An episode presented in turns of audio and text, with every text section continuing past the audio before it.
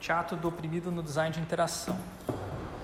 Então, esse, esse mini curso que a gente está tendo aqui na EHC é sobre educação no design de interação. Nessa primeira parte, eu vou falar mais sobre a questão do teatro oprimido e como ele se aplica aos problemas e objetos do design de interação. Aí depois, quando a gente for passar para a parte prática, eu vou abordar mais as questões específicas de educação.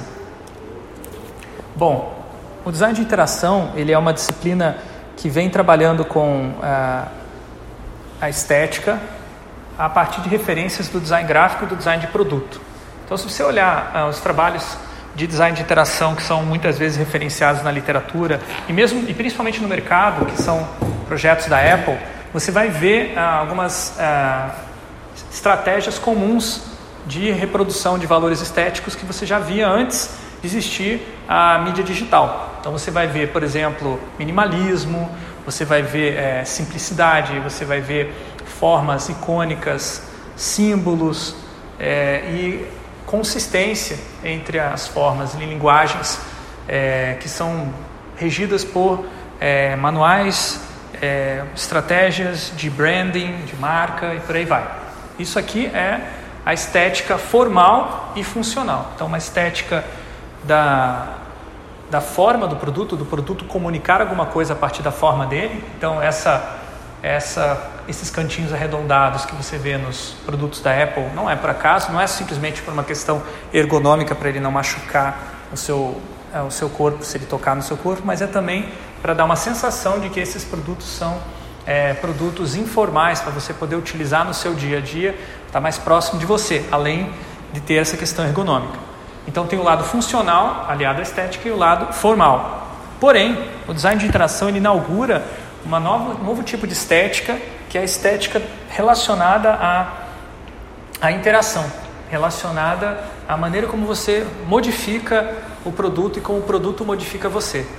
Um exemplo de estética da interação bem é, perceptível é o, o gesto de pinch que você faz para aumentar ou diminuir, fazer zoom ou diminuir o zoom em uma foto ou no mapa, esse gesto, embora seja algo bem simples e intuitivo, ele não, ele, existi, ele não existia antes, enquanto um gesto computacional. Foi um projeto que criou é, essa relação entre você fazer esse movimento e você aumentar o zoom. Hoje em dia, crianças, bebês, fazem esse gesto é, de maneira natural, sem você nem precisar ensinar, porque ela vê fazer, vai lá e reproduz, e aquilo ali fica sendo uma, uma parte do conhecimento daquela, daquele bebê é que aquele bebê, quando vai numa revista impressa, vai fazer esse movimento aqui, porque está é, reproduzindo essa gestualidade, que é uma gestualidade muito fácil de ler. Mas é, uma, é, uma, é um tipo de estética que tem a ver com o tempo, não tem a ver só com a forma, com a função. Então, tem muita é, referência do design de interação na, na questão das animações, dos filmes e da, das artes que tem a ver com o tempo como por exemplo o teatro.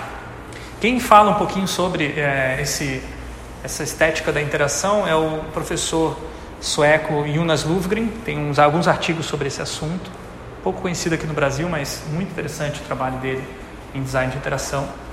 Então, como eu vinha falando, é, design, essa estética da interação ela tem a ver com as artes de performance, as artes que envolvem o tempo.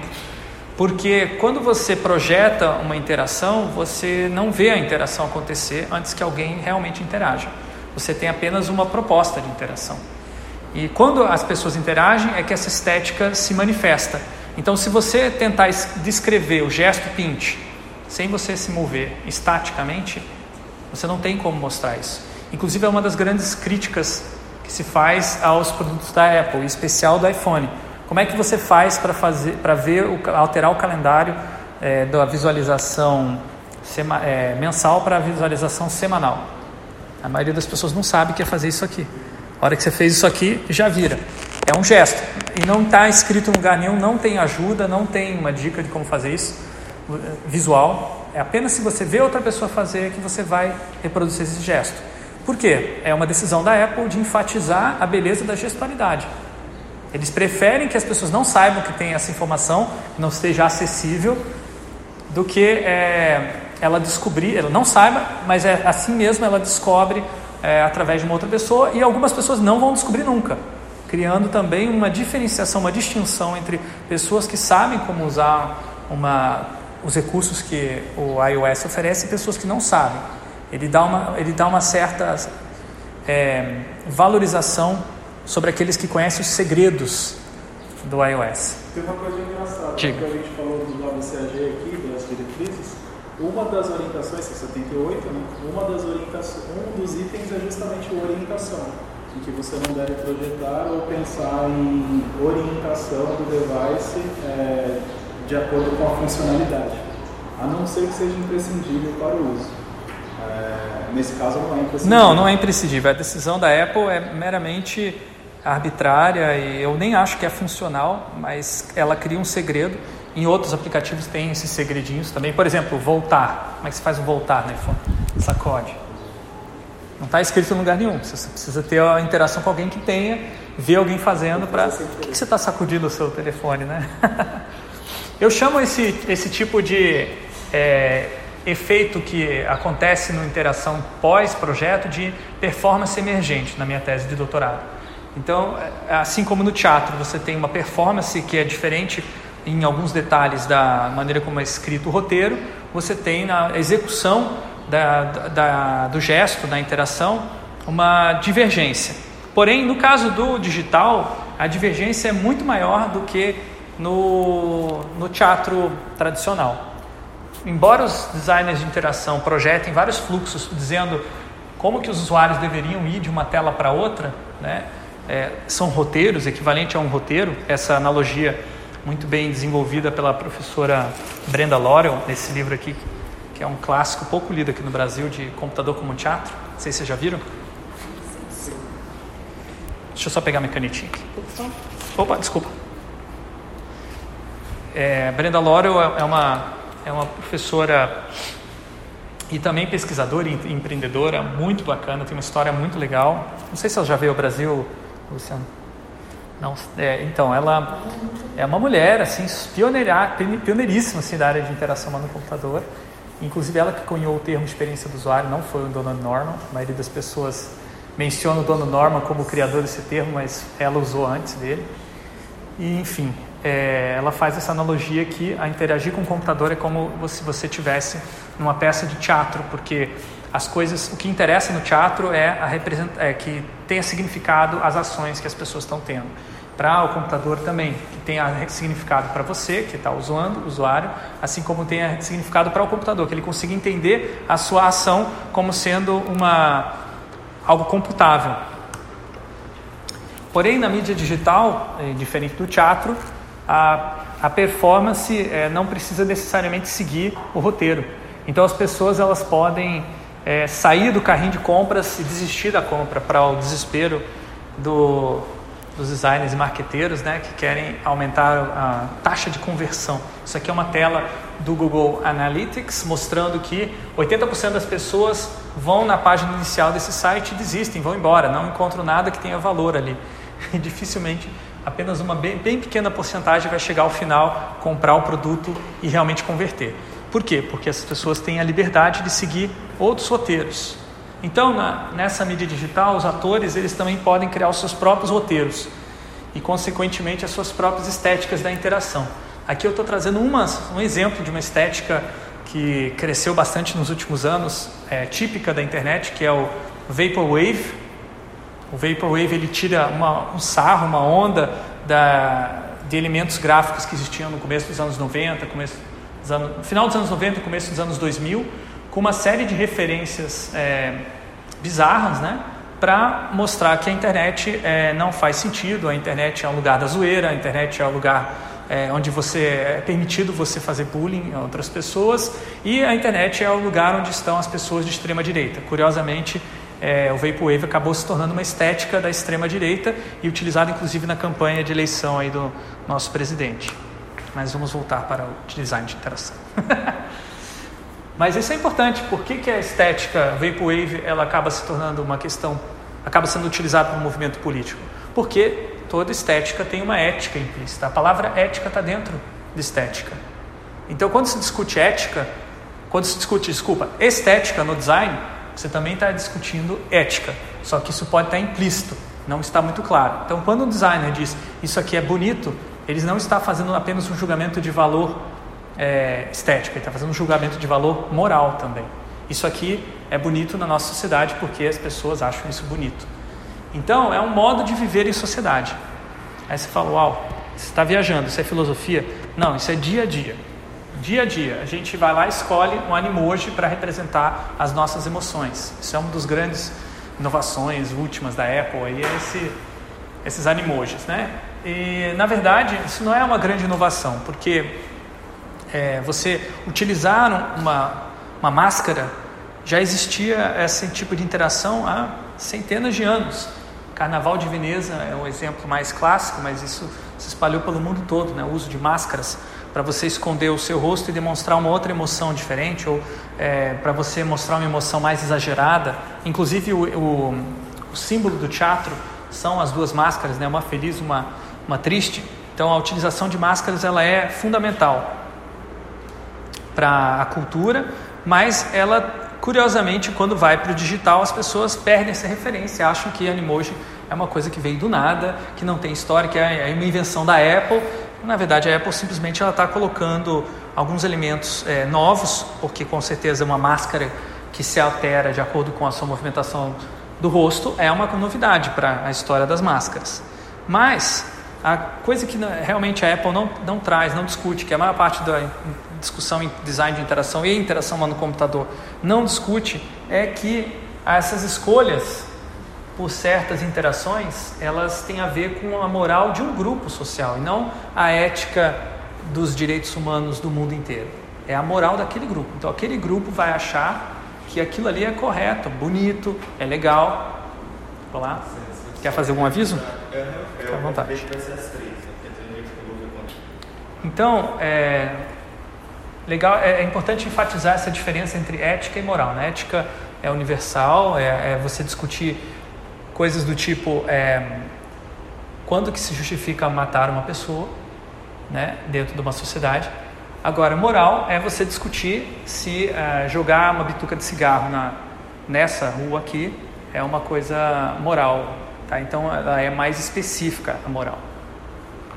E ela vai refletir então o interesse de um grupo. Dentro de uma mesma sociedade, uma mesma ação pode ser considerada moral para um grupo e amoral por outro grupo. Então a, a ética é uma questão mais filosófica, já a moral é uma questão do dia a dia, de cotidiano, de escolhas de ações. O Pierre Bourdieu tem um livro muito interessante que, que todo designer deveria ler, que é o A Distinção, que diz o seguinte: é, ele fez um estudo sobre uh, os gostos que a classe, é, que a, a sociedade francesa tinha nas diferentes estratos sociais. E aí ele via, por exemplo, é, qual, o que, que as pessoas mais gostavam de fazer quando elas tinham tempo livre. E aí na classe que tinha menor, é, menor salário, eles preferiam ir para o bar, bater um papo. Na classe mais alta, eles preferiam jogar golfe. E aí você perguntava, qual o seu esporte favorito? Qual que você mais gosta? Ah, eu gosto de golfe. Aí outra pessoa, ah, eu gosto de ir para o bar. E aí fica, a pessoa fica pensando, isso é uma escolha minha individual. Eu gosto de feijão com arroz porque eu gosto de feijão com arroz, porque eu sempre gostei de feijão com arroz. Mas na verdade você gosta de feijão com arroz porque você é, cresceu numa classe social onde comer feijão com arroz é uma coisa considerada gostosa. Então existe uma indicação, e não só gostosa, mas também saudável. Então isso é, é uma decisão moral. Então, esse livro aqui ele mostra que tudo aquilo que a gente acha que é bonito, que é gostoso, que a gente acha que é uma escolha pessoal, na verdade é uma escolha que a gente pode estar seguindo apenas porque é um grupo social que gosta daquilo. Isso é bem, bem tenso de você ler, porque você começa a pensar, então, o que, que eu sou? Né? O que, que eu realmente penso a respeito. É, é mais ou menos isso. Ele, ele, ele não, na, verdade, ele diz o seguinte: tem variedades, né? por exemplo, tem pessoas que gostam de coisas esquisitas dentro do grupo social dela, ou seja, tem gostos desviantes. E tem pessoas também que quebram as, as, as barreiras entre classes e convivem com pessoas em diferentes classes. Mas, Mas... não é uma pessoa muito confortável você ter um gosto desviante. Exatamente. É, exatamente. Ele vai falar de que existe uma certa pressão é, das pessoas que estão dentro daquela classe para você gostar das mesmas coisas que elas gostam, até para você curtir junto com elas. É, a gente começa a entrar até numa esfera filosófica, né, da vida. Tipo, todos nós nascemos ali ainda com uma folha em branco. A gente vai adaptando os gostos de acordo com aquilo que, nós, que, que alguém nos projeta. seja, uh, seja os pais, uh, então, ah, esse aí vai ser, você vai ser corintiano, você vai crescer, você cresce com aquilo na cabeça e acaba se tornando. Né? É isso aí. Se tivesse em outro lugar, mas é bacana, é uma boa reflexão.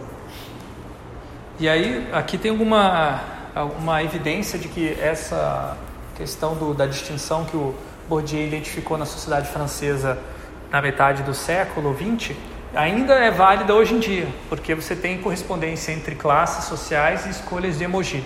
Aqui vocês vão ver na, na coluna da esquerda os emojis mais utilizados por pessoas que têm essa cor de pele.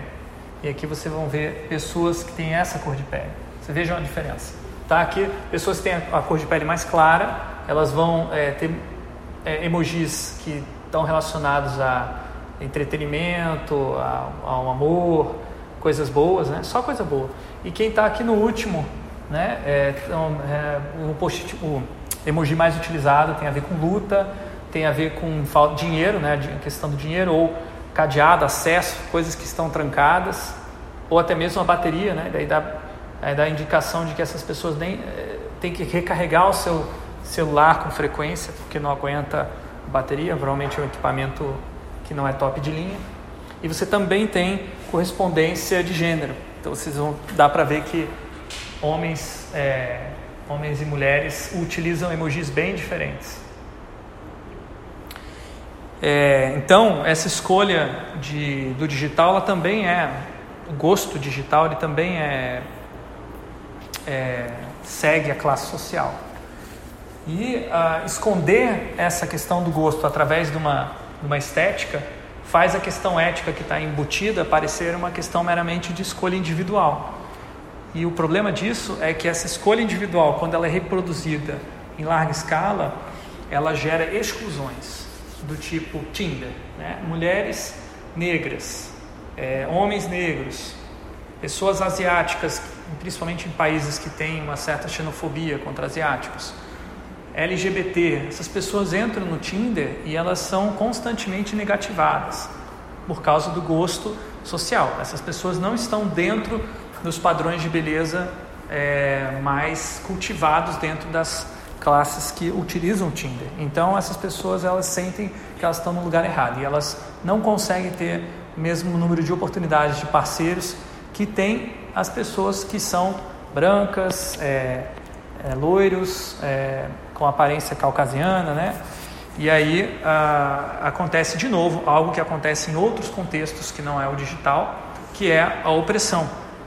Ou seja, você negar que essas pessoas elas fazem parte da sociedade, que elas podem se desenvolver tanto quanto uma outra pessoa que não está dentro desse grupo social. Então a estética da interação ela pode esconder, reafirmar e manter opressões entre grupos sociais. Então esse, esse movimento aqui, esse gesto que o Tinder faz, né? Swipe left, swipe right, né? que faz você definir se você gosta ou não gosta de uma pessoa que você vê. Né? O Tinder ele vai te mostrando fotos de pessoas uma atrás da outra e você vai decidindo se você está interessado ou não com um mero gesto desse tipo, jogando a pessoa para escanteio ou trazendo ela para perto. Se por acaso você trazer uma pessoa para perto e a outra pessoa também te trazer para perto, vocês vão ter a oportunidade de conversar e talvez desenvolver um relacionamento.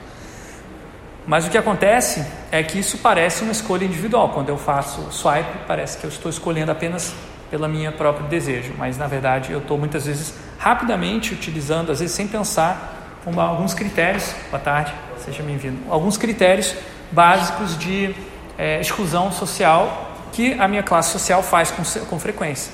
Então, se a minha classe social é, não gosta de negros, é bem provável que eu também não vou gostar de negros, mas é obviamente que existem exceções, como a gente discutiu antes, né, de pessoas que convivem com grupos sociais distintos. Está vindo para... Então, voltando. O que é uma relação de opressão? Então, vamos para uma definição clássica do Paulo Freire. Ele tem aquele livro Pedagogia do Oprimido, que foi bastante influente. Hoje em dia, tem muita gente questionando Paulo Freire, dizendo que ele, na verdade, é uma ideologia comunista e tal, mas são pessoas que não leram o livro dele, que explica uma, algumas coisas muito importantes do processo educacional, que é como que a educação se relaciona com a opressão. E como historicamente a própria educação tem uma, uma relação de opressão que tem se construído, que é a tal da educação bancária, que é o tema principal desse livro, que vai falar o seguinte: a educação é, ela se construiu a partir do século XIX, as escolas de ofícios, como sendo uma, uma oportunidade para depositar um conhecimento na cabeça dos estudantes, como se fosse um banco. Então, se você tivesse uma conta de banco para o estudante, você coloca um dinheirinho lá, que na verdade é o conhecimento, pode ser que esse estudante use esse conhecimento, pode ser que não use, é como se fosse uma poupança para o futuro. Só que o problema é que esse conhecimento não tem relevância, muitas vezes, com a realidade daquele estudante, por isso aquele estudante não vai ficar com aquele dinheiro depositado, entre aspas simplesmente aquilo ali não vai se conectar com as experiências prévias e, a, e o estudante vai considerar aquilo irrelevante e não vai aprender aquele assunto. Então, é, ele faz uma proposta muito bacana que vai originar várias pedagogias críticas, dentre elas o teatro do oprimido, é, que ah, parte do interesse, da, do contexto de vida daquele estudante. Então, ao invés de ele aprender alguma coisa que tem a ver com a sociedade europeia, e talvez um dia, se ele for para a Europa, ele utilize aquele conhecimento, ele vai aprender algo sobre a sociedade onde ele está vivendo agora. Esse é o principal é, conhecimento que o Paulo Freire vai passar nesse livro. Tá? Então, não é nada de ideologia comunista, como algumas pessoas a criticam. Mas, especificamente, o conceito de opressão ele é utilizado às vezes também para falar sobre conflitos de classe. Por isso que às vezes as pessoas pegam só esse pedaço da teoria e esquece o resto. Por exemplo, quando você fala que existem grupos sociais privilegiados que têm mais recursos financeiros que outros grupos sociais. Por exemplo, ricos versus pobres. Tá? Então, os ricos, por que, que eles são privilegiados? Porque existe uma lei que, é, que permite a transmissão de bens hereditária. Quando um rico morre, ele passa para os seus filhos e os filhos continuam ricos. Então, é, os, os, filhos ricos eles vão ter uma vantagem para quem não tem essa riqueza toda. Tá? Isso não é uma questão que seja uma questão a ser discutida, isso é, uma, é um fato, é uma questão social que acontece. Agora, como que a gente lida com isso? Se essas pessoas que utilizam esse privilégio para é, oprimir os outros ou não? Daí depende, se, se elas utilizarem, elas vão fazer parte de grupos de opressores. Por exemplo, pessoas que são ricas, que se encastelam na sociedade, que vivem em lugares totalmente fechados, não interagem com pessoas de outros grupos sociais que é, não gostam dessas pessoas, que acham que não deveriam existir essas outras pessoas. Porém, é, a sua riqueza, o seu trabalho, é, a sua, sua, fortuna só existe porque essas pessoas oprimidas estão ali diariamente trabalhando e mantendo seus negócios funcionando, ou a casa limpa, ou as diferentes oportunidades de emprego que os privilegiados oferecem aos desprivilegiados. Então, nessa relação, que pode ser uma relação de trabalho, pode acontecer uma opressão do, é, do rico né, é, questionar a capacidade de desenvolvimento do pobre. Né, achar, por exemplo, que a sua empregada doméstica não é capaz de fazer uma conta de matemática, não é capaz de escrever o português bem escrito, porque ela é pobre, porque ela é negra, ou porque ela é mulher, ou porque ela é mulher negra. E aí é, subestima, e aí não, não estimula. E aí, de repente, aquela empregada quer fazer um curso. Ah, por que você vai fazer um curso? Não vale a pena você fazer esse curso, porque a gente vai precisar de você no final de semana. Ao invés de você sair para esse curso, vem aqui trabalhar, você tem que trabalhar mais, eu te pago uma área extra, por aí vai. E aí desincentiva essa pessoa desprivilegiada a se desenvolver. E essa pessoa não sai dessa condição, e nem as filhas dessa pessoa saem dessa condição, porque vão ter que trabalhar de novo no mesmo trabalho. E aí você tem uma situação muito próxima da escravidão, ainda até hoje no Brasil, né, que são o caso é, das empregadas domésticas que são exploradas muitas vezes sem pagamento de, de sem, um, sem uma, um registro em carteira, sem os direitos que elas deveriam ter. A gente ainda tem isso hoje no Brasil. Porém, é, é, essas, essas pessoas desprivilegiadas, elas podem reagir, elas podem criticar, elas podem ter, se organizar. Então, algumas cidades têm sindicato das empregadas domésticas, justamente para é, atender essas mulheres que é, não sabem dos direitos ou querem saber dos seus direitos querem saber como que faz para é, assinar a carteira, o que, que tem que pedir para o, o, o, empregador e por aí vai. E ao fazer isso, elas conquistam de volta os seus, os seus privilégios, quer dizer, as vantagens, e aí fica menos desprivilegiado. Esse basicamente é o esquema da relação de opressão. Aqui eu usei o exemplo da empregada doméstica, é, usei a opressão de classe, então, mas existem também uh, outras opressões, como opressão relacionada a gênero, raça, a etnia uh, e várias outras que a gente vai abordar aqui daqui a pouco. No caso da interação no computador e do design de interação, é, existe uma, uma, opressão também que eu estou construindo junto com alguns pesquisadores lá na UTFPR. Eu já vou falar um pouquinho sobre é, essa definição de que opressão que é essa, mas eu vou começar mostrando um exemplo bem cotidiano. Tá? Quando uma pessoa sente que interage de maneira feia com o computador, é porque ela faz parte de um grupo desprivilegiado. Ou então porque seus colegas fazem parte de um grupo privilegiado e ela não está agindo de acordo com o um grupo privilegiado. Então, é, se ela está utilizando o iPhone e ela faz alguma besteira com o iPhone, puxa vida, você tem dinheiro para comprar o iPhone, como é que você não sabe usar um iPhone? Ou se ela não tem um iPhone e está usando Android e faz uma coisa e está se batendo, aí você que tem um iPhone, você chega e fala, fica à vontade, chega e fala assim, ah, é, você deveria ter um iPhone, né? Porque o iPhone é muito mais fácil de fazer isso. Mas a pessoa não tem o dinheiro para comprar o iPhone, que custa às vezes cinco vezes mais do que um Android. Então, é, essa questão da interação feia que faz as pessoas se sentirem burras, que a gente é, na, na, interação no computador tem lutado muito tempo já, uma história de luta para que as pessoas não se sintam é, feias ou burras quando usar o computador, ela não é uma mera questão técnica, ela também é uma questão social. Pelo menos é isso que o teatro do oprimido traz, o insight que ele traz quando a gente começa a trabalhar com interação no computador. E aqui tem uma evidência mais, é, um exemplo concreto disso acontecendo. Antigamente, uns 10 anos atrás, mais ou menos, eu era um dos professores do Instituto Faber-Ludens, que era uma ONG que fazia um movimento bem bacana de, em design de interação. A gente postava um monte de vídeo no YouTube, de experimentos que a gente fazia em sala. E um desses vídeos era sobre um teste de usabilidade que a gente fez e uma avaliação heurística em vários eletrodomésticos. Dentre eles, o que mais é, incomodou os usuários do YouTube é uma balança eletrônica. E quando a gente está fazendo o teste nessa balança eletrônica, a gente está tentando se comportar como um usuário que não sabe como usa aquela balança eletrônica, que não leu o manual. Então a gente vai fazer besteira, porque a gente vai testar, olha, ah, aqui daí vou pisar em cima, não, mas não está aparecendo o número que ele estava esperado. O que, que significa esse número? É o meu peso? É o meu, é, é o meu índice de massa, corpor, é, de massa corporal? É, e aí a gente não sabia, a gente está se batendo no vídeo para descobrir como é que funciona. O projeto da balança é muito ruim, mas a gente colocou no vídeo no YouTube e hoje em dia é um dos vídeos mais vistos do meu canal. Tem, sei lá, 30 mil visualizações. E a maioria das pessoas que vê fica revoltadíssima com o que está vendo e fala: seus burros, como que pode vocês não saberem como usar essa balança? Todo mundo sabe, né? É, olha aqui, ó.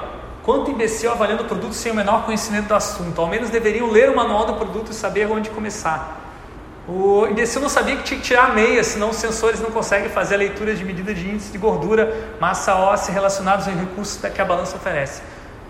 Então, veja, onde que está escrito que, não, que tem que tirar a meia? Na balança não estava escrito, nem no manual estava escrito isso. Mas ele fala que é imbecil. Por que, que ele fala que é imbecil? Porque é óbvio que você tem que tirar a meia, porque ele já esteve num grupo social onde ele viu alguém tirando a meia, colocando aquela balança, porque aquela balança faz parte do cotidiano daquela pessoa, é um objeto banal, enquanto que para essas pessoas que estavam investigando isso na época do vídeo, não era, é, nessa época era pouquíssima gente que utilizava essa balança.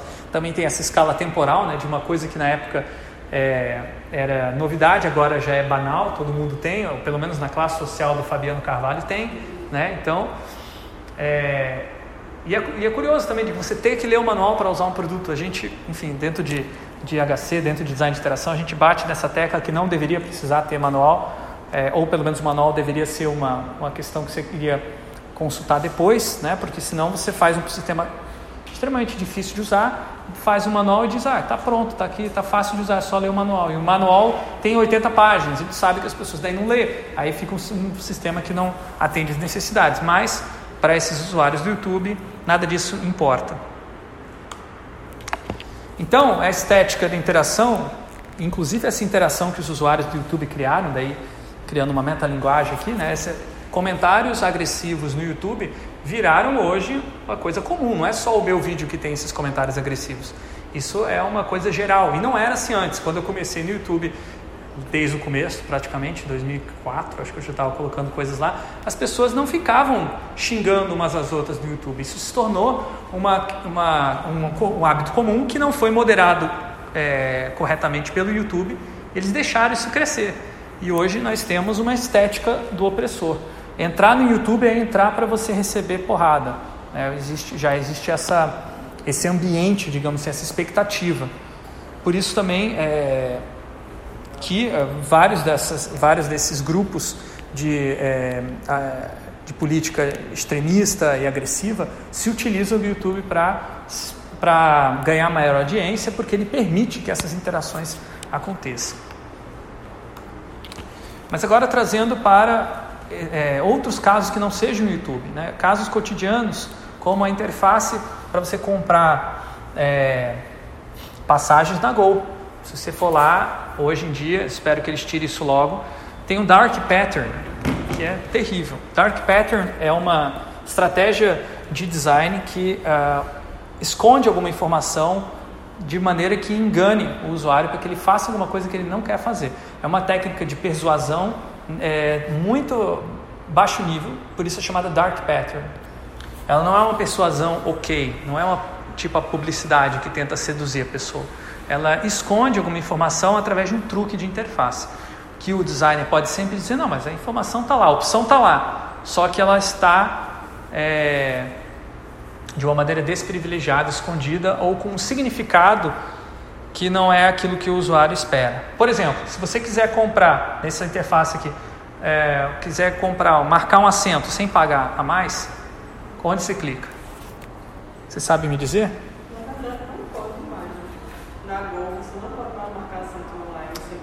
Você foi vítima do Dark Pattern, desculpe. Ah, é? Pode, pode, mas o, a, a Gol fez você parecer, achar que não podia. Então, mas aí você pode, só que você tem que esperar o check-in. Você pode marcar um assento no dia, na, no dia do check-in, você pode fazer isso. Não pode marcar um assento antes, com antecedência. Mas no check-in pode. Essa informação que eu estou te dando agora poderia estar tá aqui, certo? Não marcar o assento e deixar para marcar no, no check-in. Mas eles fazem de tudo para você marcar o assento de antemão e ter que pagar por isso. No caso, 15 reais. Né? É, então, se você quiser fazer, seguir essa opção, você tem que clicar em fechar. O que não é, não tem nada a ver com o significado da ação. Fechar é fechar e, não, e cancelar é voltar, mas na verdade fechar aqui ele é uma progressão na, na interface. Então essa interface está extremamente antiética. Tá? Eu espero que se os designers da Gol tiverem vir, ouvindo essa, essa gravação, vendo esses slides, por favor, mudem isso porque está feio. As outras companhias aéreas não estão pegando tão pesado assim nos dark patterns. Esse aqui é um dos piores que eu já vi nos últimos anos. É, e não precisa disso, né? Eu imagino, para a empresa ser lucrativa. Como você descobriu? Você fechou, esperou o check-in, tentou marcar? Isso.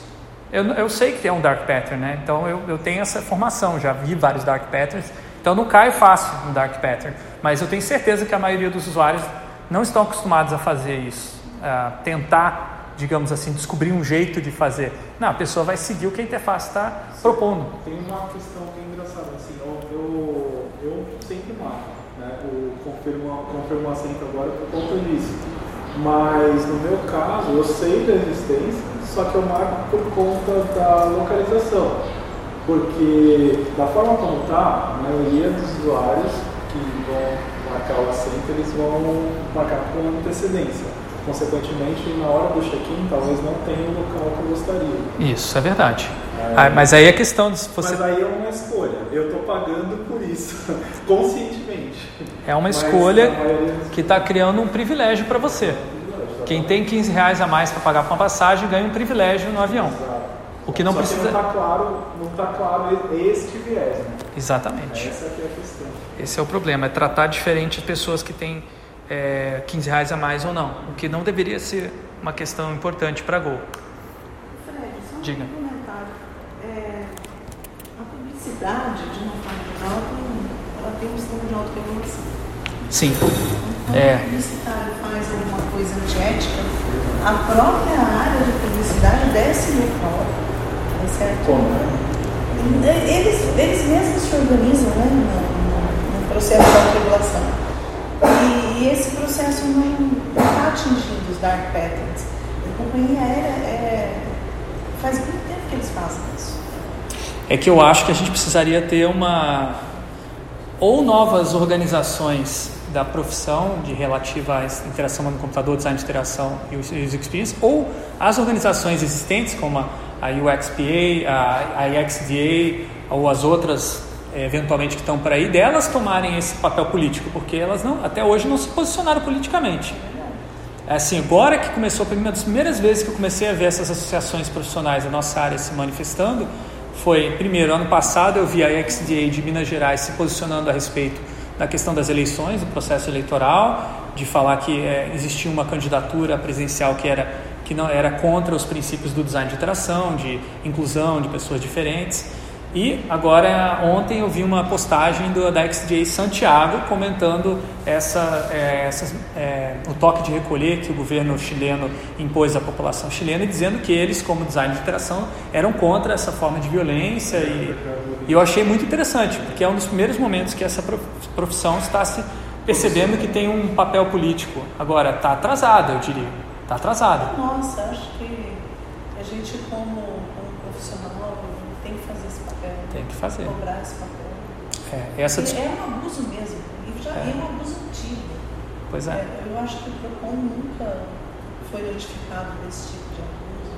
Mas aí que tá, é, valeria a pena a gente também se organizar e fazer essas notificações, tomar as dores dos usuários e tudo mais. Eu acho que fica como uma, uma ideia também a partir dessa, desse mini curso. E também a gente trazer essa questão também como uma questão de pesquisa, uhum. trazer essa questão como uma questão de palestra, que a gente vai comunicar para as pessoas que existe também um lado negro é, dessa profissão. Aí somos nós que estamos formando, nós como comunidade que estamos formando. É, exatamente.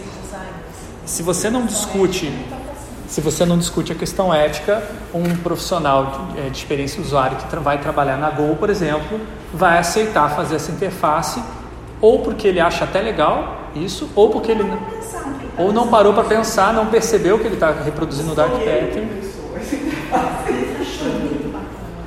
Ou como eu, venho discutindo bastante com meus alunos, eu crio situações do tipo dilemáticas mesmo. E se um cliente vem e fala, não, eu quero um dark patterns, eu quero aumentar minha taxa de conversão, você vai ter que descobrir um jeito. Ou então você vai ter que fazer do jeito que eu estou falando, porque eu sou seu chefe, estou te pagando seu salário. O que, que você faz? Como que você reage? A gente cria essas situações com o teatro, aliás, adiantando um pouco a parte pedagógica, né? Spoiler. Tá, mas vamos voltar então para a gente finalizar essa apresentação. Aqui tem um outro exemplo, acho que mais tenso ainda do que esse Dark Pattern, porque no Dark Pattern a diferença entre grupos sociais é a questão de dinheiro. Se você tem 15 reais ou não tem. E se você quiser ter 15 reais, você consegue. Trabalhar um pouquinho mais, você consegue 15 reais. Mas se você for uma pessoa negra e você não tem como deixar de ser uma pessoa negra, você não tem como trocar de corpo.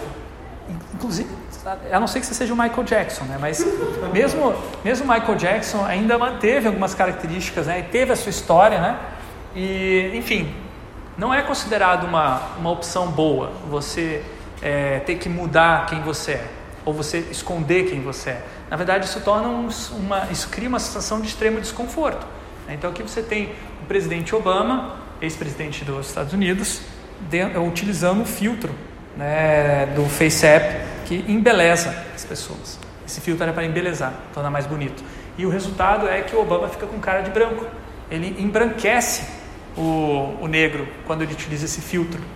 Então eles lançaram esse, esse filtro, as pessoas negras utilizaram esse filtro, ficaram revoltadíssimas, criticaram, e alguns dias depois a empresa FaceApp teve que é, tirar o filtro do ar, ou corrigir o, o algoritmo para que esse tipo de coisa não acontecesse. E pediram desculpas públicas, o que era o mínimo que eles podiam fazer. Mas por que, que eles não prestaram atenção nisso antes de lançar para o público? Porque não tem pessoas negras na equipe do FaceApp. Porque se tivesse um negro ia falar isso. Nem jovens, né? Ou jo é, pois é. É porque também o FaceApp ele, ele acabou entrando em diversas outras polêmicas também. A questão do armazenamento das informações, se eu não me engano, a, a hospedagem, a localização oficial do aplicativo é na Rússia, então eles tinham algumas questões que não ligavam mesmo para questões jurídicas, né? enfim. Aí acaba envolvendo também, mas é real. Né? Se, não, se não tem nenhuma equipe ali para falar, para citar. Pois é. Então eles vão reproduzindo apenas os padrões de beleza, que como a gente já viu, é, os padrões estéticos também recarregam preconceitos de classe ou preconceitos de raça, né? Nesse caso. E aqui o caso mais clássico de estética do opressor, que são as telas de erro, de alerta, e que tem aquele sonzinho. Vocês lembram do sonzinho clássico? Tan, tan, né? O, quando você ouve o tan dentro de um laboratório de informática, né, você sabe que alguém fez uma coisa errada. Né, e que aquela pessoa, se ficar ouvindo tan, tan, tan toda hora, ela vai sentir vergonha, porque esse barulho tan ele revela para os colegas que estão em volta que essa pessoa ela está tendo uma interação feia. Né? Então, e, e, o TAN ele vai te dizer, você ou o seu programa executou uma operação ilegal e será fechado. Antigamente eles usavam palavras como abortar, né? Era uma palavra dos anos 90, eles usavam abortar, inválido, que eram palavras que. que erro fatal. Palavras muito tensas que faziam as pessoas se sentirem muito mal, né? Por exemplo, esse abortar teve vários processos judiciais contra a Microsoft de mulheres que se sentiram lesadas, porque elas passaram pelo, pela, pelo um processo de aborto traumático e, e aqui a interface colocava essa palavra sem nem pensar, porque não tinham mulheres pensando nisso lá dentro da equipe da Microsoft. E aí, Edson? Fica à vontade, hein? Bora. Então, é, a estética do opressor faz o, o oprimido achar que ele é culpado ou que a opressão é uma questão de mera opinião. Então, tem um, exemplo bem curioso de tentativa de assédio de uh, assistentes virtuais que atendem por voz, Siri, Alexa, Cortana é, e o Google Home. É, esses pesquisadores falaram palavrões ou insultos é, relacionados ao lado feminino desses, desses personagens e viram como que eles reagiam, se eles aceitavam o insulto, se eles é, devolviam o insulto ou se eles aceitavam ou se até tinha um resultado positivo. E aí, é, olha só que curioso, né? O Google Home ele finge que não está entendendo a pergunta, a Siri é, ela tenta sair fora, tipo assim, é, uma saída francesa, digamos assim, mas em alguns casos dá umas respostas positivas, do tipo que a, a transforma aquele xingamento ou aquele, é, aquela cantada numa coisa positiva, quando na verdade ela tem um fundo machista, né? E aí, hoje em dia, a Siri, né, especificamente tirando um exemplo aqui, qual a sua opinião sobre o direito das mulheres? É a sua opinião que conta. Quando uma pessoa pergunta isso, ela está falando dessa história de opressão das mulheres, porque os direitos das mulheres surgiram para evitar que a opressão contra as mulheres, o machismo, é, se disseminasse e fosse uma coisa considerada normal na sociedade. E aí a, a Síria hoje diz: não, é uma questão de opinião, você pode ser contra ou a favor dos direitos das mulheres. É isso que ela está dizendo. Direito não é uma questão de opinião, direito é uma questão de ética, como a gente estava discutindo, uma questão mais ampla da sociedade. Não é uma escolha que um grupo social faz, é uma escolha que uma sociedade como um todo faz. Você imagina a empresa respondendo se, é, se a Siri dá uma opinião sensata como essa. Imagina os processos em cima da empresa, como, o que, que ia acontecer. Aí eles Bom, eu acho que a Apple ela está comendo bola, porque ela em vários outros momentos ela se posicionou explicitamente a favor da luta pelos direitos humanos e nesse caso ela iria responder é, qual a opinião dos direitos humanos. Eu acho que as mulheres têm que se organizar e por aí vai. Tá? Seria uma resposta mais correta. A Apple faz isso em outras situações. Eu acho que aqui comeram bola. Enfim. uma coisa grave aí, né? Porque o robô dá mais valor na palavra opinião do que a palavra direito. Ah, olha aí. Tem essa também. Como a opinião fosse mais importante do que direito, né? Tem outra coisa também. É, a, a Siri, ela é por padrão uma voz feminina. E todos os outros são vozes femininas por padrão. Então, se você pergunta qual a opinião dos direitos das mulheres, não é uma pergunta tão sem sentido assim. Porque ali está sendo reproduzido a posição da mulher como uma assistente. Né? Por que, que, por que, que ah, eles escolheram a voz feminina como padrão? Porque na nossa sociedade, por padrão, as mulheres é que atendem. E isso não é uma posição normalmente dentro das empresas de ah, grande eh, prestígio. Normalmente quem está atendendo tem os menores salários. Quem está lá em cima da gestão, quanto mais longe do usuário, né, eu costumo dizer, mais você ganha. Isso é o que gera, é uma das, é, digamos assim, origens econômicas de por que, que a experiência do usuário é tão desprivilegiada. Porque quem está na frente do usuário, quem está diretamente interagindo, não recebe um benefício por isso, ou um incentivo. E agora, por fim, para coroar essa discussão toda. Posso uma coisa? Diga. Só porque, só porque veio na cabeça, desculpa. Vai, vai, vai. Uma coisa nem nada a ver. Alguém aí tem robô que limpa a casa? Ah, o... Minha esposa fez questão de comprar. iRobot, né? É muito bom. Sim. Agora, muita gente já instalou o robô.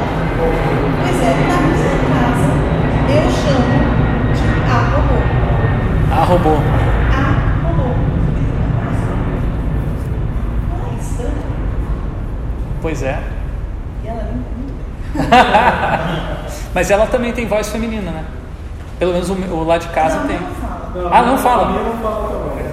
Mas ela é a robô. Ela, ela, desde o primeiro dia que entrou na nossa casa, era a robô. A gente chama de pose por causa do Jetson. Ahá, ahá. Mas a minha filha nunca colocou a o gente nome parou para não pensar lembro. bom robô. Agora, o robô que calcula lá, né, que a gente interage, que calcula as coisas lá da, no projeto que a gente está fazendo, é baixo. Mas a minha. O padrão, né? E a minha, é isso que eu fico impressionado. Não consigo mudar. É, lá em casa a gente te- teve dois. O primeiro não falava, daí a gente chamou de robô. Aí veio o segundo, a gente começou a chamar de robô, mas quando ligou, aí já começou a falar. E aí falou em voz feminina. Aí ficou difícil dizer que era o robô. mas eu não sei por que, que deveria ter também a tonalidade de voz feminina. Poderia ser. Porque eu não sei se é. Para um, um robô de limpador você ter um gênero, eu não sei se faz tanta diferença.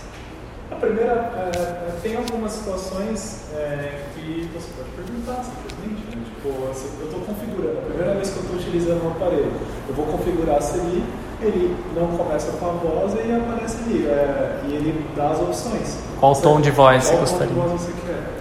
E também tons de voz que não sejam mulher ou homem, né? Porque também existem muitos tons, né? Existem muitos outros tons de voz. A gente está acostumado a distinguir. Né? É, Na verdade, a gente vai para o estereótipo né, do feminino e masculino, porque existe uma variação enorme. Né? Se você vai cantar, por exemplo, você vai ver que tem é, contralto, soprano, barítono, não sei o que, não sei o que lá. que Eu não- nem sei direito, mas são uma, uma variedade de vozes e que algumas pessoas não vão ter vozes tipicamente masculinas ou tipicamente femininas, mas não deixam de ser menos mulheres ou mais mulheres por causa disso, menos homens, mais homens por causa disso. Agora, então, para fechar essa discussão, esse livro aqui. Um Vai, vai. em relação a isso. Teve um estudo que foi feito justamente para tentar encontrar um tom de voz neutro para. Ah, esse eu não vi ainda. Vocês chegaram a tomar conhecimento desse estudo. Ele é exatamente quebrar esse sexismo para um lado e para o outro. Aí, ó. É, Depois você tem que pesquisar por é, Neutral Voice Assistant Q, que é, né? Entender a pesquisa e um videozinho de apresentação.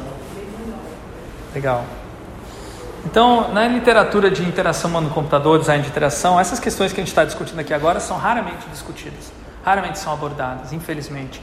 É, e também na, na, nas próprias organizações profissionais, como a gente já mencionou anteriormente.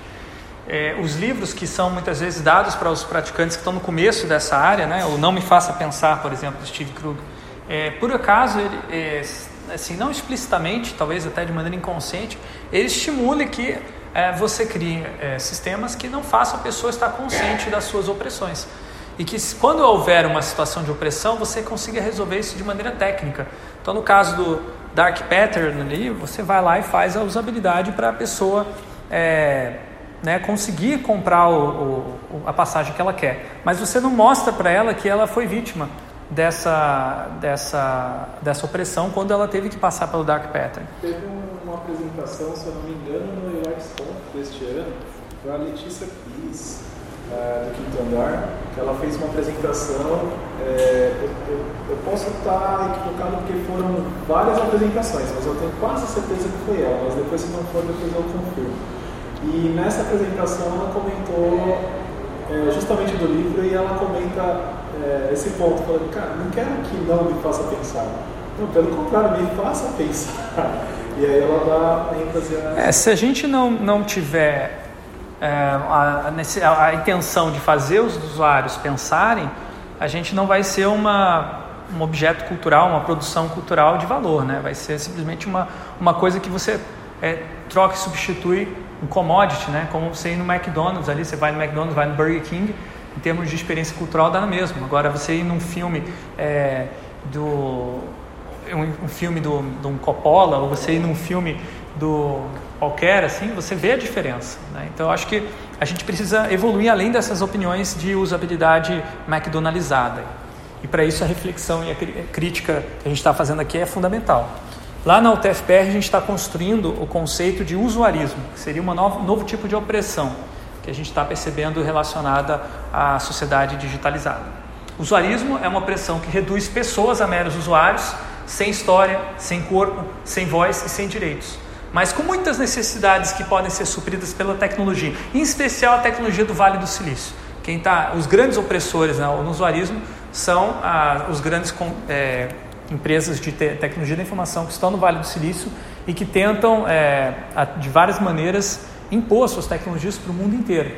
Além de reproduzir o colonialismo, né, porque é uma espécie de no, nova colonização digital, também estão reproduzindo essa questão do usuarismo, porque os outros países, os outros é, as outras pessoas acabam sendo usuários das tecnologias que eles criaram. Seria então, mais no sentido de fazer uma pesquisa para confirmar, no viés de confirmação, do que realmente para saber se aquilo está sendo útil.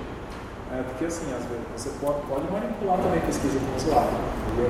Sim. E é feito é, até de uma forma passiva, né? Seria mais esse sentido que você diz? Na verdade, seria mais o sentido de você só tratar as pessoas como usuários, desse tipo aqui, ó. Você vai fazer uma pesquisa com usuários e aí você só estuda eles enquanto usuários. Você só quer saber qual a relação que a pessoa tem com aquela tecnologia que está interessada. Você não quer saber se aquela pessoa é negra, se aquela pessoa é, é pobre, se aquela pessoa ela é estudante, é imigrante, se é deficiente. Isso não interessa. Você só pega aquilo que te interessa para o teu projeto. Isso é um problema seríssimo que está acontecendo hoje na profissão de experiência do usuário. Os, principalmente os novatos da área, eles estão entrando na área de UX por causa do dinheiro, não porque eles têm alguma preocupação com o usuário de fato. E aí está corrompendo a nossa profissão, porque esses caras são aqueles que vão fazer o dark pattern e vão estudar a subjetividade dos usuários e vão usar isso contra os usuários, sem às vezes estar sabendo que estão fazendo isso. Então aqui tem uma listinha é, de reducionismos aí que estão cada vez mais comuns no nosso vocabulário e curiosamente essa redução está sendo vista como uma coisa positiva. Por exemplo, o discurso de Smart Cities que fala: não, não precisamos mais ser cidadãos, você pode ser usuário de, um, de uma cidade que funciona tão bem quanto o seu sistema operacional. E aí você vai fazer o que o sistema operacional está te mandando fazer. Basicamente um sistema de controle e de vigilância generalizada que está sendo implantado nas cidades e que reduz a, a questão do cidadão enquanto alguém que pode decidir sobre essa tecnologia. Ninguém está discutindo quando fala de smart cities e que essas tecnologias deveriam ser discutidas democraticamente, como toda decisão numa questão pública. Então, os estereótipos. Exatamente. Daí, quando você é, cria uma cidade com base nessa visão de usuário, você, o usuário ele não tem raça, o usuário não tem corpo, o usuário não tem direito. Então, se ele é negro, se ele é, é mulher, se ele, ele vai ter alguma desvantagem por conta disso, isso não é uma questão que concerne ao projeto. Isso vai além do escopo. Ah, isso é uma questão é, de legislação, isso não é uma questão de tecnologia. Só que quando a tecnologia se torna mais forte do que a legislação para é, regular o nosso comportamento, isso deveria ser uma questão pública sim. Nós estamos numa situação, fica à vontade, estamos numa situação bem é, complexa que é, hoje em dia realmente a tecnologia ela é mais forte às vezes até do que as legislações e tá mais e é mais rápida também de se atualizar.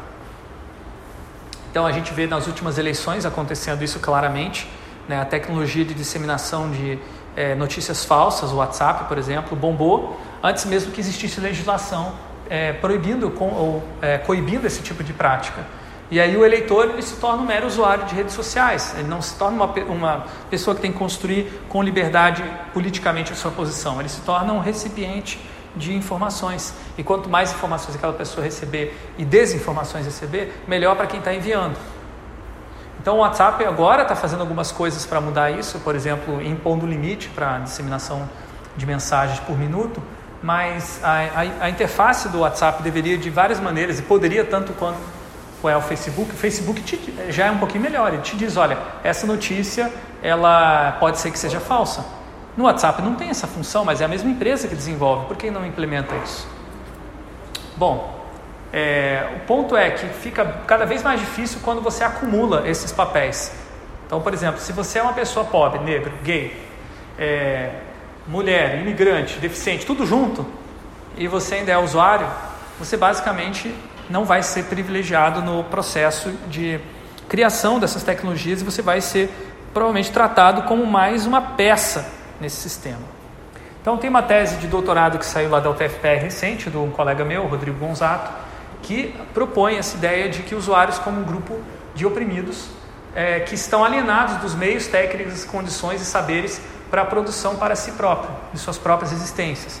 Traduzindo para um português mais coloquial, significa o quê? Que é, esses usuários não sabem que eles estão sendo vítimas dos dark patterns, não sabem que quando eles estão usando uma interface, isso afeta a vida deles de várias maneiras. Simplesmente essas pessoas estão sendo alijadas de entender por que, que existe aquela tecnologia e a intenção que está por trás.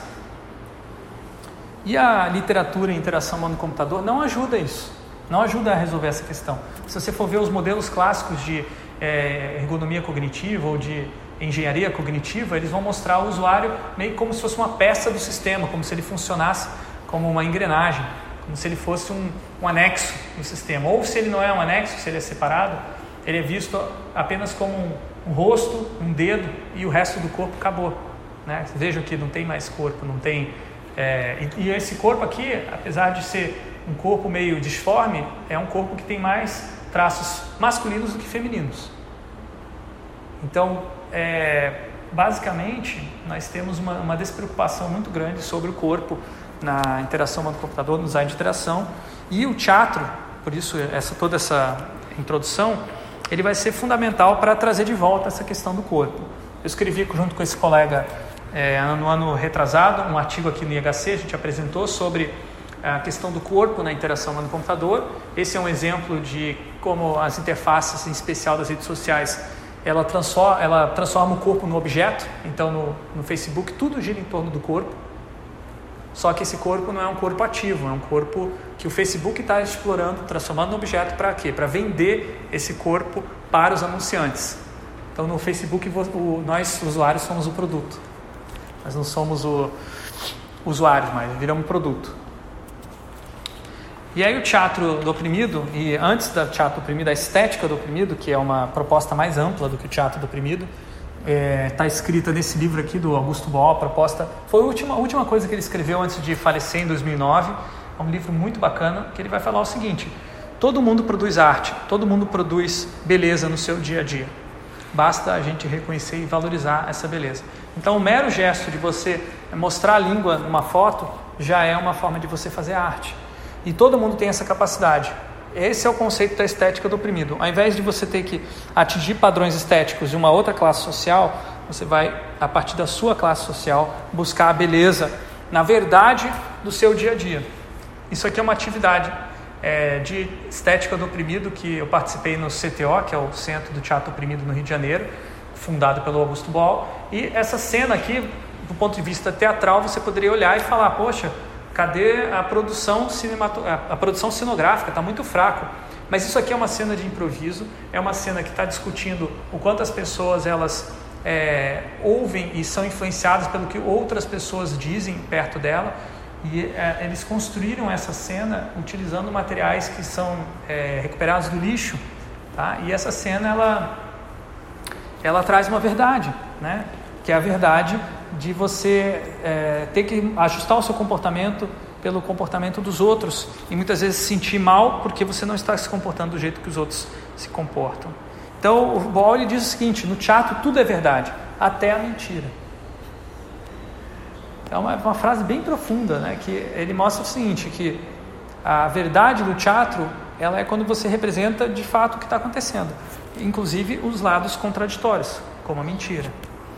Se a gente quiser trazer para a estética da interação esse conceito de estética do oprimido, é preciso primeiro reconhecer e incluir os oprimidos na produção de interações. Então, vou mostrar agora uma série de experimentos que a gente tem feito lá na UTFPR para incluir é, oprimidos, mas antes, um exemplo mais é, amplo do que é a UTFPR e muito bacana, que é o UX para Minas Pretas.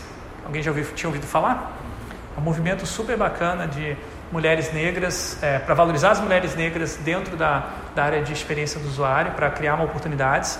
Algumas mulheres negras perceberam que elas eram muito poucas nessa área e começaram a se perguntar por quê e viram que não havia muitas oportunidades, que ela, normalmente elas eram vítimas de uma opressão dupla, que é por serem mulheres e por serem negras. Quando junta as duas coisas, você se torna uma situação pior, mais difícil de você se incluir na sociedade, que ser só um homem negro, por exemplo.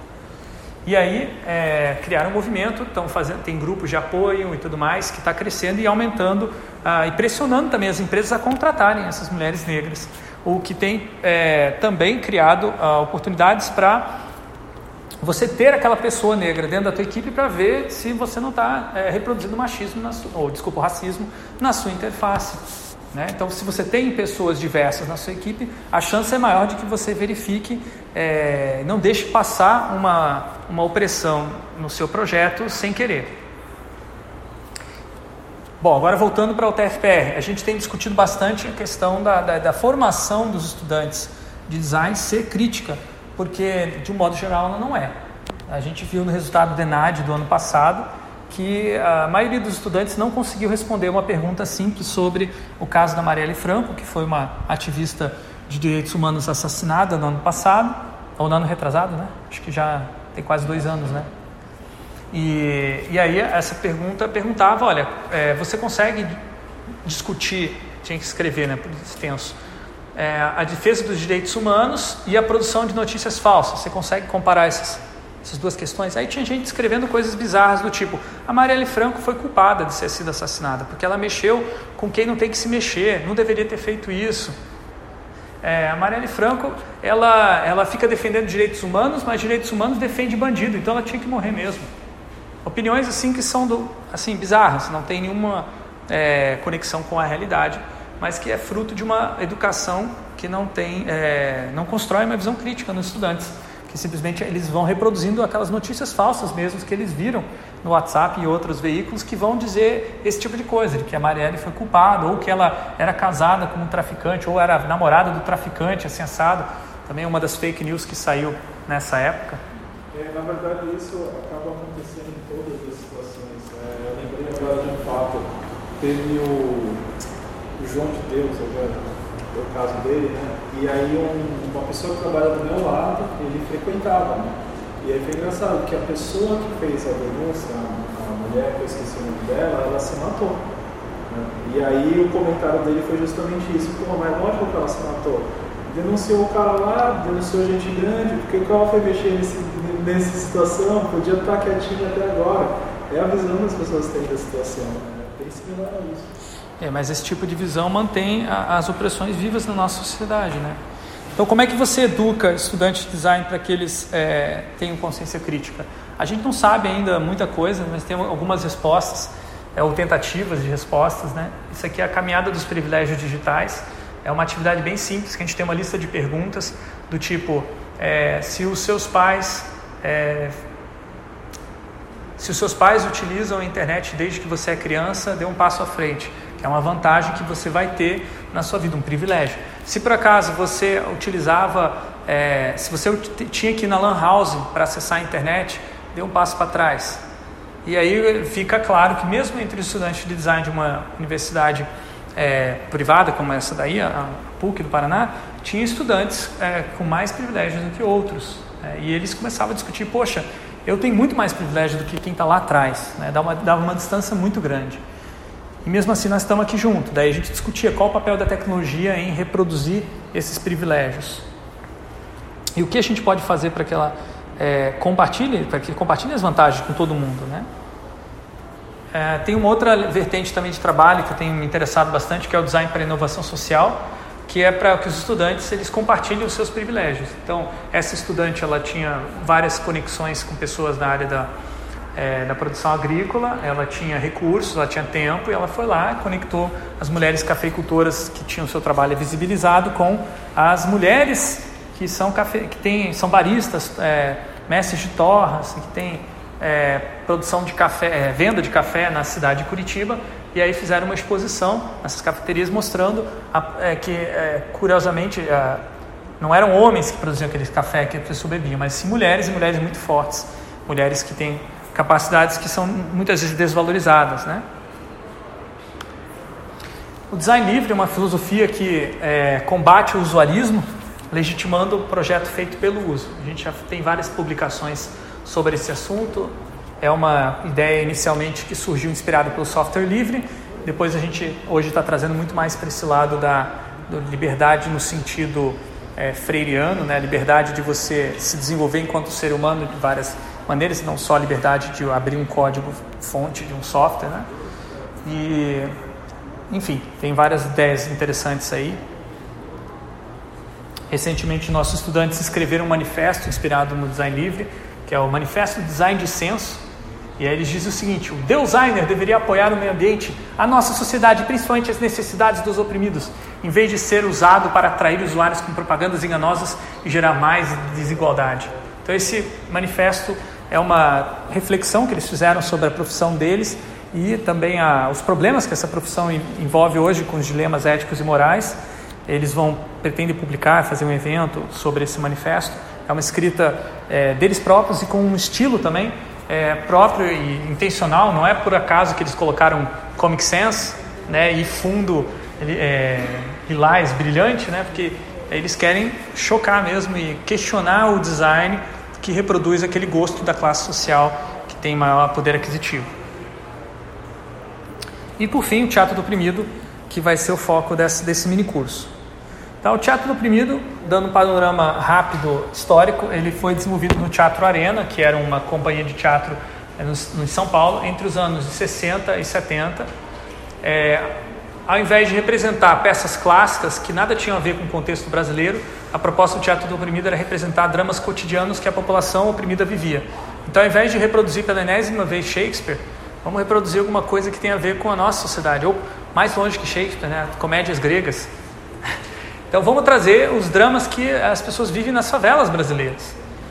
Só que daí, ao começar a trabalhar com essa temática, a ditadura brasileira persegue e prende o seu principal é, defensor, o principal desenvolvedor do teatro oprimido, que é Augusto Boal. Ele acaba sendo exilado em 1971 e retorna ao Brasil em 1984, fundando o Centro do Teatro Oprimido, o CTO, que eu já mencionei anteriormente. Para quem é, não lembra ou não conhece essa história, tem uma canção muito famosa do Chico Buarque que ele dedica ao, ao Augusto Boal e a outros amigos também que estavam exilados nessa época, como Paulo Freire e outros mais. É, e ele diz lá, né? É, aqui na Terra estão jogando futebol, tem muito samba, muito choro em rock and roll. Uns dias chove, outros dias bate sol, mas o que eu quero é lhe dizer que a coisa aqui tá preta. Então, o que, que a coisa tá preta? É que a ditadura segue firme e forte, impedindo a liberdade de expressão. Né? Então, é, essa mensagem aqui é uma mensagem muito bem é, codificada para ela conseguir furar a ditadura, né? porque ela não tem uma, ela não fala de, explicitamente sobre a ditadura, mas implicitamente, como várias outras canções do Chico Buarque, ele traz esse cenário e como as pessoas estão alienadas, jogando futebol, ouvindo rock and roll, tem samba, né? mas não estão conscientes de, que essas opressões estão num nível é, muito preocupante, né? É muito curioso que depois de todos esses anos, toda essa história que a gente tenha passado, a gente volte a discutir de novo isso como se é, uma reescrita né, desses, momentos. Como, não, não teve opressão nessa época, não, não teve ditadura, foi uma mera intervenção militar, né, não houve censura, foi apenas uma, uma escolha de programação, uma curadoria. Ai meu Deus, não, deixa eu voltar para cá. Não vou longe. Mas é importante também o fato de eu estar escolhendo trazer o teatro oprimido aqui para o IHC tem a ver com o nosso momento sociopolítico, não é por acaso. E, e também o, o, interesse dos estudantes pelo teatro oprimido também tem a ver com isso, que eles não estariam tão interessados em discutir se as impressões não tivessem tão fortes como estão hoje, tão explícitas e tão diárias e cotidianas e tão digitalizadas também. Bom, o teatro do oprimido ele começou com um teatro jornal, está aqui, foi a primeira técnica. Depois se desenvolveu o teatro imagem, jogos, arco-íris do desejo, teatro invisível. São, cada uma dessas é uma técnica diferente de fazer teatro.